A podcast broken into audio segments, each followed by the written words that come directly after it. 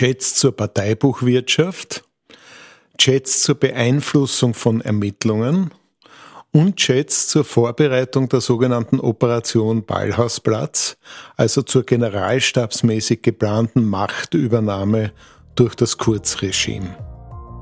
Peter Pilz war diese Woche wieder einmal Gast im Zackerl-Studio. Mehr dazu später in der Sendung. Liebe Hörerinnen und Hörer, Thomas Nasswetter begrüßt Sie zur Ausgabe Nummer 9 von Das Zackerl. Mir ist wichtig, sehr geehrte Damen und Herren. Die Situation ist sehr, sehr ernst. Die Zahlen steigen immer stark.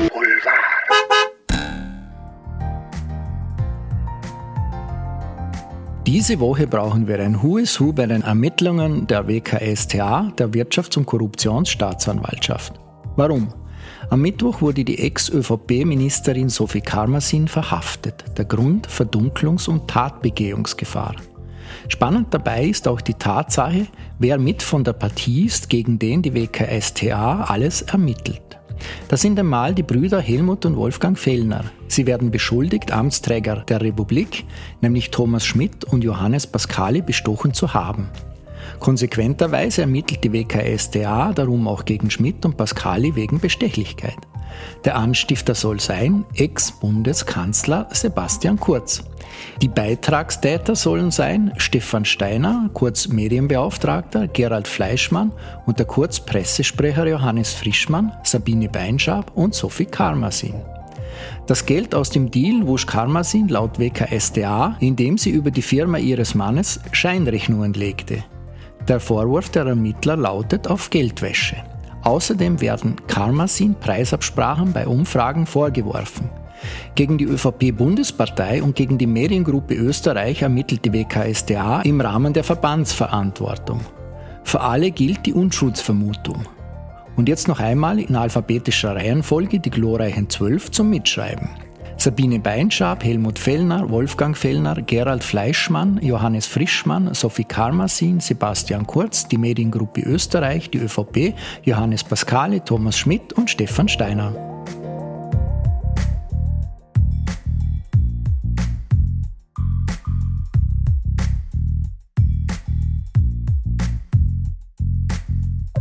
Berichte über erhöhte Strahlungswerte rund um das von den Russen eroberte ehemalige Atomkraftwerk Tschernobyl haben hierzulande für einen Run auf Kaliumjodid-Tabletten gesorgt. Ministerium und Apothekerkammer raten derweilen von Hamsterkäufen und der Einnahme ab. Selbst bei einem schweren grenznahen Reaktorunfall besteht kaum die Notwendigkeit zur Jodeinnahme. Im Notfall stünden ausreichend Tabletten zur unmittelbaren Verfügung. Personen über 40 Jahre sollten Kaliumjodid-Tabletten nicht einnehmen, da ihr Risiko an strahlenbedingten Schilddrüsenkrebs zu erkranken sehr gering ist. Jenes von schweren Nebenwirkungen durch die Jodzufuhr aber hoch ist, informierte das Gesundheitsministerium auf seiner Internetseite.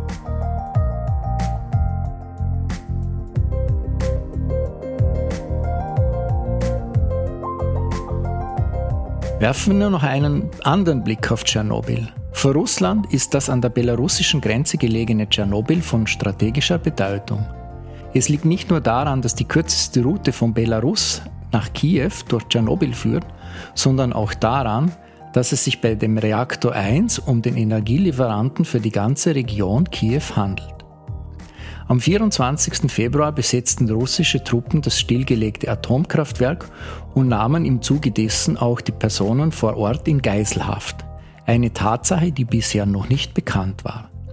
Zack-Zack-Redakteurin Nura Wagner berichtet uns, wie sie zu diesen Exklusivinformationen gekommen ist. Eine Informantin mit guten Beziehungen nach Österreich hat sich äh, an Zack-Zack gewandt und die Story angeboten.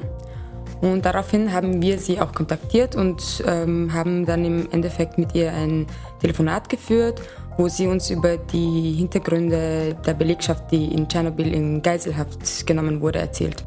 Eine Überprüfung ist äh, insofern schwierig, als das russische Verteidigungsministerium behauptet, die Geiseln in Tschernobyl würden äh, mit den russischen Streitkräften friedlich zusammenarbeiten und versucht man sie zu erreichen, ähm, ist das eigentlich gar nicht mal möglich. Auch Propagandamedien in Russland berichten von einer friedlichen Zusammenarbeit. Ähm, unsere Informantin äh, behauptet, eine der Geiseln in Tschernobyl zu kennen, war bis mit, mit der Person auch bis äh, vergangenen Samstag in Kontakt und hat dann aus ihrer Sicht berichtet, ihrem Wissensstand, was sie von durch ihre Kontaktperson in Tschernobyl erfahren hat. Tratsch und Klatsch. Tratsch i Klatsch. Mit Benedikt Fahrt. Diese Woche geht es um die Russland-Invasion. Der Belarus-Diktator Alexander Lukaschenko hat etwas nicht ganz so Schlaues gemacht diese Woche. Er hat nämlich einen Schlachtplan im Fernsehen gezeigt, vor laufender Kamera. Und das zeigt Truppenbewegungen der Russen, beziehungsweise auch von seinen Truppen. Diese Truppenbewegungen, die decken sich großteils mit denen, die bereits stattgefunden haben. Also das sind die Truppenbewegungen Richtung Kiew, Richtung Kherson. Es sind aber auch Truppenbewegungen eingezeichnet, die noch nicht stattgefunden haben. Also auf die kleine Stadt Schitomir. Diese Karte zeigt ebenfalls die Ukraine in vier Teile geteilt, was ungewöhnlich ist. Und es zeigt auch Truppenbewegungen oder zumindest Militäraktionen Richtung Transnistrien, einer abtrünnigen Region in der Republik Moldau, die sehr pro-russisch ist. Da leben 500.000 Menschen. Das könnte ein weiterer Schritt der Invasion sein. Das könnte natürlich auch eine Finte sein. Man weiß, Putin mit seiner Vergangenheit als äh, Geheimdienstagent, dem ist alles zuzutrauen.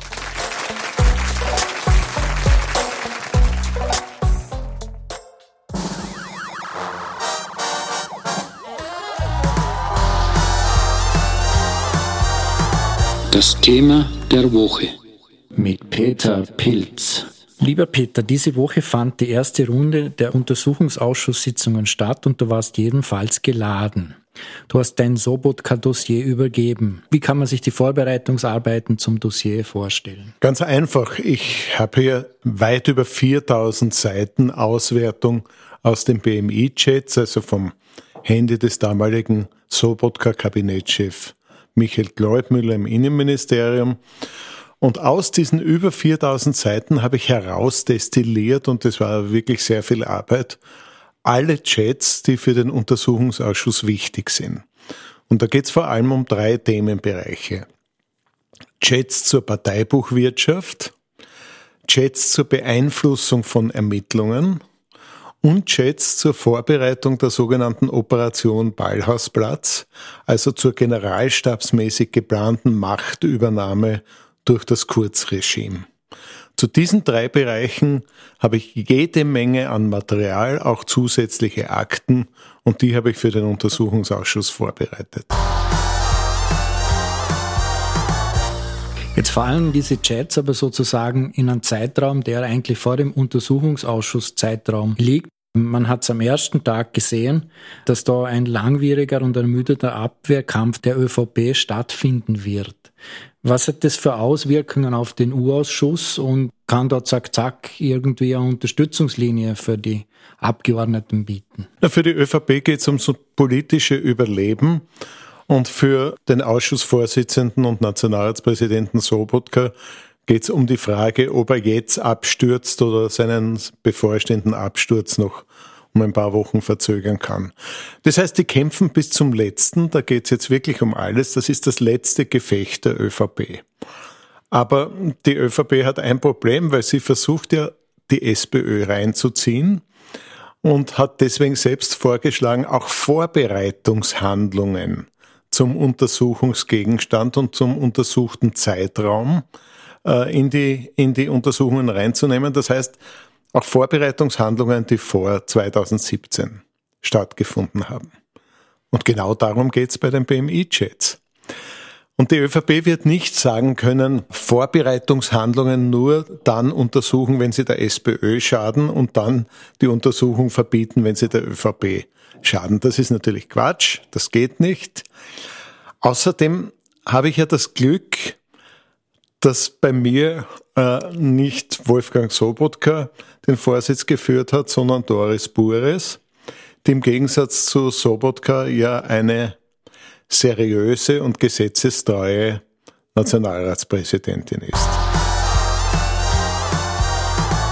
Apropos, hat es im Vorfeld eigentlich schon Interesse von Parteien gegeben für diese Chats? Na, selbstverständlich. Und ich habe mich auch immer bemüht, die Fraktionen, die an Aufklärung interessiert sind, und das sind ja mit Ausnahme der ÖVP alle, äh, möglichst gut und umfassend zu informieren. Nur eines kann ich nicht tun. Ich kann nicht den äh, die gesamten BMI-Chats weitergeben, weil da auch äh, persönliche Daten drauf sind, auch Daten, die nichts mit den Untersuchungen zu tun haben. Da geht alles den Amtsweg. Das, die Staatsanwaltschaft Wien hat ja seit genau einem Jahr die kompletten BMI-Chats, die haben genau dieselben Daten wie ich, haben ein Jahr keine Ermittlungen gegen Sobotka, Mikkel Leitner und Co. geführt aber die werden, wenn der Untersuchungsausschuss das beschließt, diese Daten herausgeben müssen. Und zwar alle. Und da bin ich schon sehr für den Amtsweg. Das ist die sauberste Lösung. Gut, jetzt kommen wir zum medialen Interesse. Jetzt herrscht ja dieser unsägliche Krieg in der Ukraine und hält die Menschen in ihrem Bann. Macht es das der ÖVP leichter, weil sie sozusagen ein bisschen weniger im Rampenlicht dadurch steht, verhindert das sozusagen nichts im Untersuchungsausschuss. Nein, natürlich ist der Untersuchungsausschuss jetzt am Beginn nicht das Wichtigste in, in, in Österreich. Der Krieg in der Ukraine ist jetzt aktuell wichtiger. Da geht es ums Überleben und da geht es auch um unsere Zukunft und um die Abwehr einer ganz, ganz großen Bedrohung für Europa, für Demokratie und Rechtsstaat. Aber wir können deswegen nicht aufhören, äh, unsere, unsere Aufgaben zu erfüllen. Und deswegen führen wir, und auch das ist ein Signal, die journalistische Aufklärung, die parlamentarische Aufklärung und die, die rechtsstaatliche Aufklärung unbeirrt weiter. Wenn Putin Krieg führt, heißt das nicht, dass der österreichische Rechtsstaat eine Pause einlegt, sondern dann wird ganz besonders gezeigt, dass bei uns alles von unabhängigen Medien bis zur unabhängigen Justiz und bis zu unabhängigen parlamentarischen Untersuchungen alles weiter funktioniert. Auch das ist ein Signal. Zum Schluss noch eine persönliche Frage. Du warst jetzt über 30 Jahre in der Politik, in deiner Rolle als Politiker. Jetzt bist du Herausgeber der Online-Zeitung Zack Zack. Was hat sich für dich persönlich in deiner neuen Rolle verändert? Du hast ja vorher schon als Aufdecker der Nation gegolten. Ich habe Rollen gewechselt, aber ich habe eigentlich nicht die Aufgabe gewechselt. Meine Aufgabe war immer Aufklärung, Bekämpfung von Korruption und sicherstellen, dass das Rechtsstaat und ein freies Parlament und, und Pressefreiheit garantiert werden. Das ist in den Zeiten des Kurzregimes schwerer geworden und da war es besonders wichtig, weil sehr viele alte Zeitungen versagt haben, eben eine neue Online-Tageszeitung zu gründen. Ich hätte mir bei den Grünen immer gewünscht und auch bei meinem späteren politischen Projekt, dass das alles so erfolgreich wird, wie es jetzt zack, zack offensichtlich im Medienbereich wird. Das ist ein ganz außergewöhnlicher Erfolg. Da können wir alle gemeinsam dieses tolle Zack-Zack-Team sehr stolz drauf sein, aber wir brauchen die Unterstützung aller Leute. Wir brauchen Mitglieder im Zack-Zack-Club, wir brauchen Leute, die uns mit kleinen finanziellen Beiträgen jedes Monat unterstützen und unsere Unabhängigkeit finanzieren. Wir müssen sowas wie ein gemeinsamer großer Brückenkopf für Pressefreiheit und Rechtsstaatlichkeit werden. Und da sind wir am besten Weg. An uns hat sich die ÖVP jetzt schon ziemlich viele Zähne ausgebissen. Vielen Dank, lieber Peter Pilz, für das Gespräch. Bitte gerne.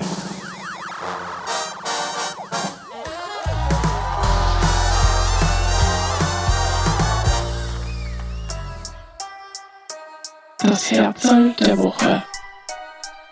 Mit, Mit Thomas Wallach. Volodymyr Zelensky. Volodymyr Zelensky. Unser Herzl der Woche ist diesmal ganz unironisch ein Herz der Woche. Es geht um den ukrainischen Präsidenten Volodymyr Zelensky. Er ist zum Nationalhelden der Ukraine avanciert und hat den Propagandakrieg mit Putin zumindest im Westen eindeutig gewonnen. Während Putin an absurd langen Tischen Generälen Befehle erteilt, zeigt sich Zelensky in der Innenstadt von Kiew, aus der er nicht weichen will, sondern bereit ist, die Hauptstadt seines Landes zu verteidigen. Was wissen wir eigentlich über Zelensky? Viele im Westen wissen, dass Zelensky mal Kabarettist war. Wenige wissen, dass er eigentlich Just studiert hat, aber diesen Beruf nie ausgeübt hat, sondern gleich nach Abschluss seines Studiums eine Kabaretttruppe gegründet hat.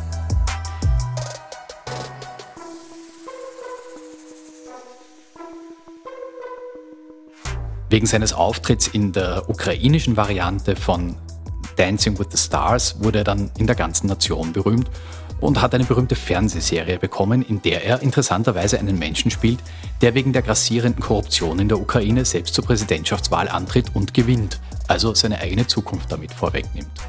Das Herzl der Woche.